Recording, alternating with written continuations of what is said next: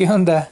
Eh, bueno, en primera te quisiera agradecer bastante que le hayas dado clic a este, a este podcast. Me motiva bastante, eh, me pone contento, me pone feliz.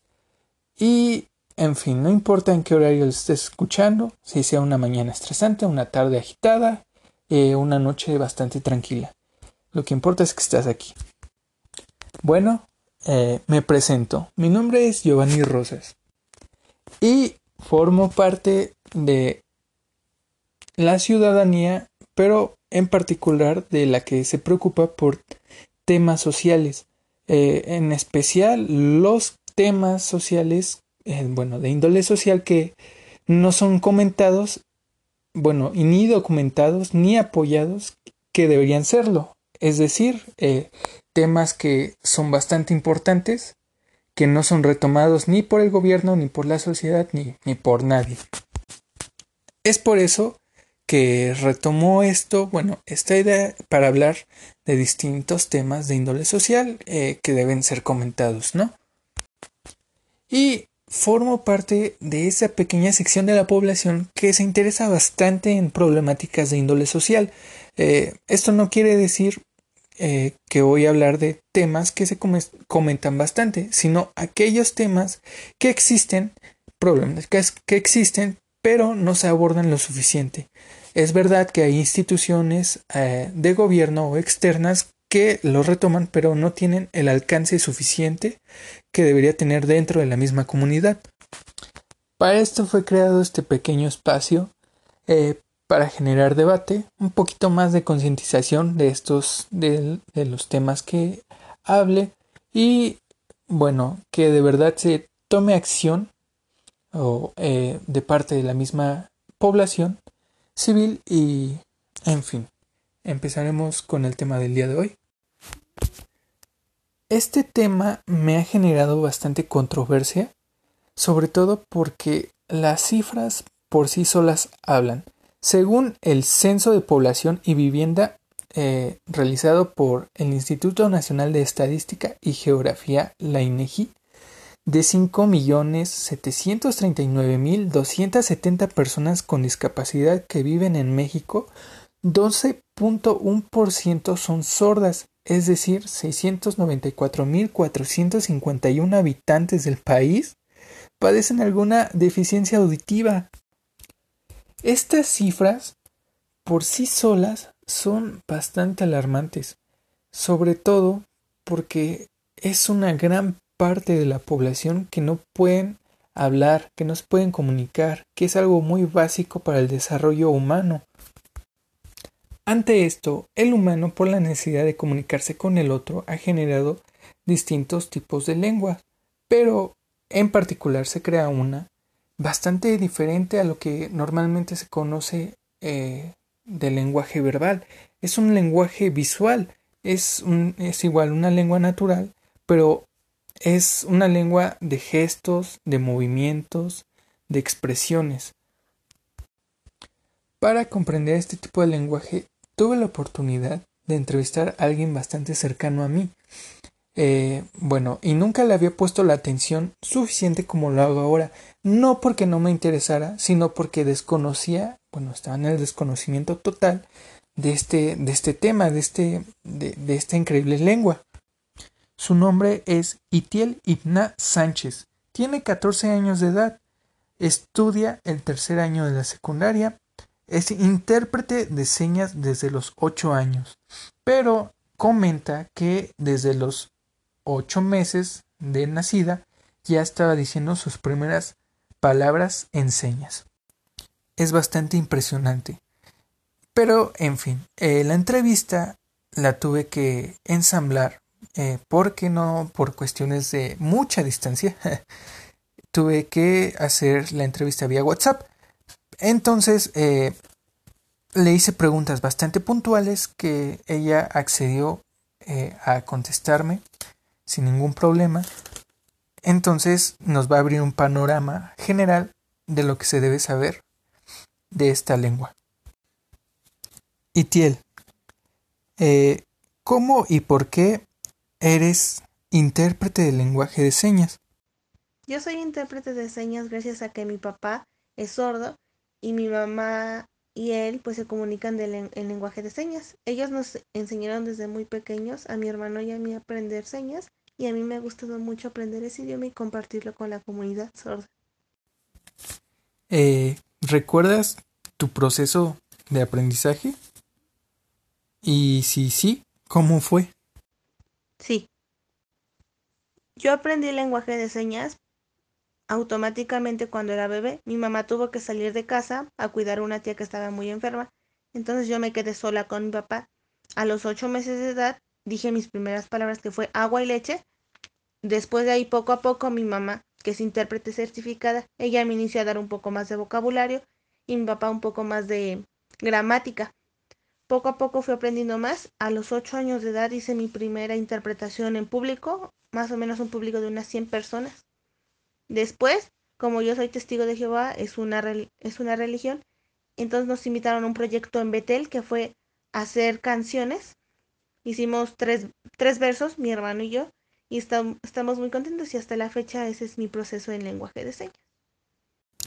Aparte de mamá y papá, me comentas de eh, tu hermano. ¿Me podrías eh, decir un poco más sobre eso?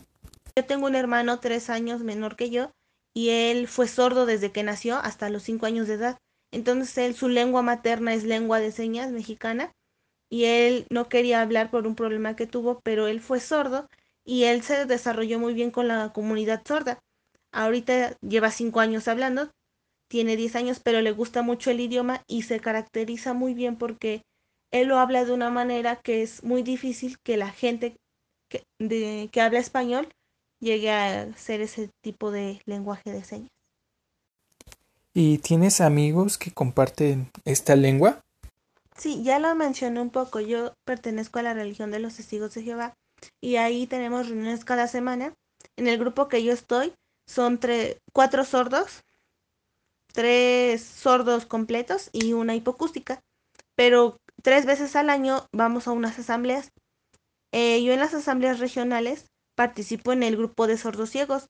Son 10 sordos ciegos aproximadamente y he tenido el privilegio de transmitirles la información que se presenta en ella. Ellos utilizan muy bien el lenguaje y es muy complicado y son muy excelentes manejando ese lenguaje, ya que sin la vista y el oído pueden comunicarse, reír, cantar y hacer distintas actividades. No solamente hay sordos aquí en México que yo conozco, de otros países he tenido la oportunidad de conocer a distintos sordos y es algo muy bonito que el idioma de señas es lo que nos une. ¿Tú qué consideras? ¿Qué es relevante eh, o importante aprender señas? ¿Y por qué? Sí, sí, muchísimo. Yo considero que es muy importante aprender el idioma del lenguaje de señas, ya que hay una gran población aquí en la República Mexicana y también en el mundo, y así que evitaríamos la discriminación hacia ellos. Ellos son muy inteligentes ya que hay abogados, maestros, psicólogos, doctores que son sordos y podríamos progresar más como país y como planeta se podría decir, ya que la gente sorda es muy talentosa y al abrir el lenguaje de señas podríamos conocer su vida, sus historias y hasta aprender un nuevo idioma. Me comentas algo bastante relevante sobre la discriminación a estos hablantes ¿sí existe esta discriminación? Claro que hay mucha, discriminación hacia los hablantes, hacia la misma comunidad sorda. Es tanta la discriminación que los sordos a veces tienen la vergüenza de hablar el lenguaje de señas en público, pero en realidad eso no debería ser vergüenza y esa es nuestra culpa como humanidad, ya que nosotros pisoteamos el lenguaje de señas. Pero la discriminación inicia desde casa, porque hay muchas familias que dicen, no, tú no tienes que usar señas, tú tienes que iniciar a hablar y eso es muy cruel. Hay escuelas que incluso les amarran las manos a los niños para que no hablen. Esa es una forma muy cruel. O por ejemplo les dicen, les dicen, no tienes que usar lenguaje de señas y tienes que iniciar a hablar, que los quieren oralizar y eso es muy cruel. Así que lo primero que tienen que hacer es aprender lenguaje de señas como familia, dejar que el sordo aprenda lengua de señas y si quieren después enseñarle español.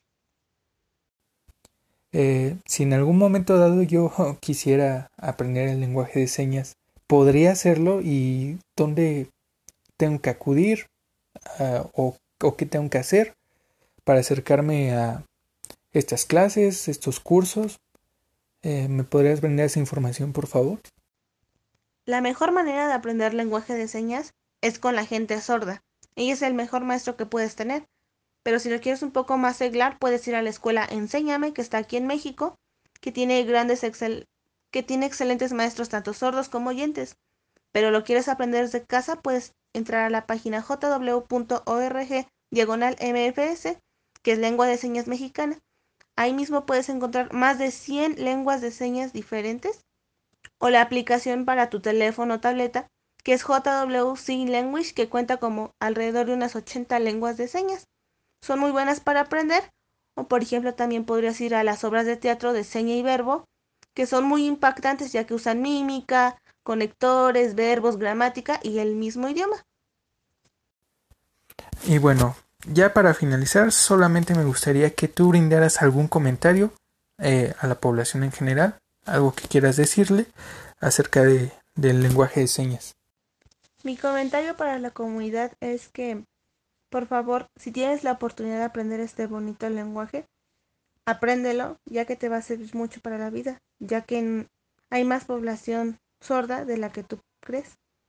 Además, te pido que les des la oportunidad a la gente sorda que esté contigo, aprender, por ejemplo, si puedes darle trabajo, amistad. No hay que marginar a la gente sorda, ese sería mi comentario. Bueno, entonces muchas gracias por la entrevista. Te lo agradezco bastante y un abrazo fuerte. Gracias por la entrevista, joven Giovanni. Amigas y amigos, con esta entrevista doy por finalizado el pequeño podcast acerca del lenguaje de señas. He de decir que di información bastante general, bastante básica, que eh, la verdad eh, deja abiertas las puertas a muchas cuestiones como lo es el debate, a la, concientización de parte de la sociedad y por ejemplo con la entrevista eh, pudimos darnos otro panorama acerca de, de problemáticas que tiene los hablantes como lo es la discriminación eh, y también nos brindaron eh, información de cómo acercarnos a este lenguaje. Muchas gracias por escucharme. Una disculpa si es no soy fluido a veces con las palabras, pero eh, es mi primera vez haciendo un podcast. Así que prometo de todo corazón mejorar. Bueno, sin más, nos vemos hasta la próxima. Un abrazo.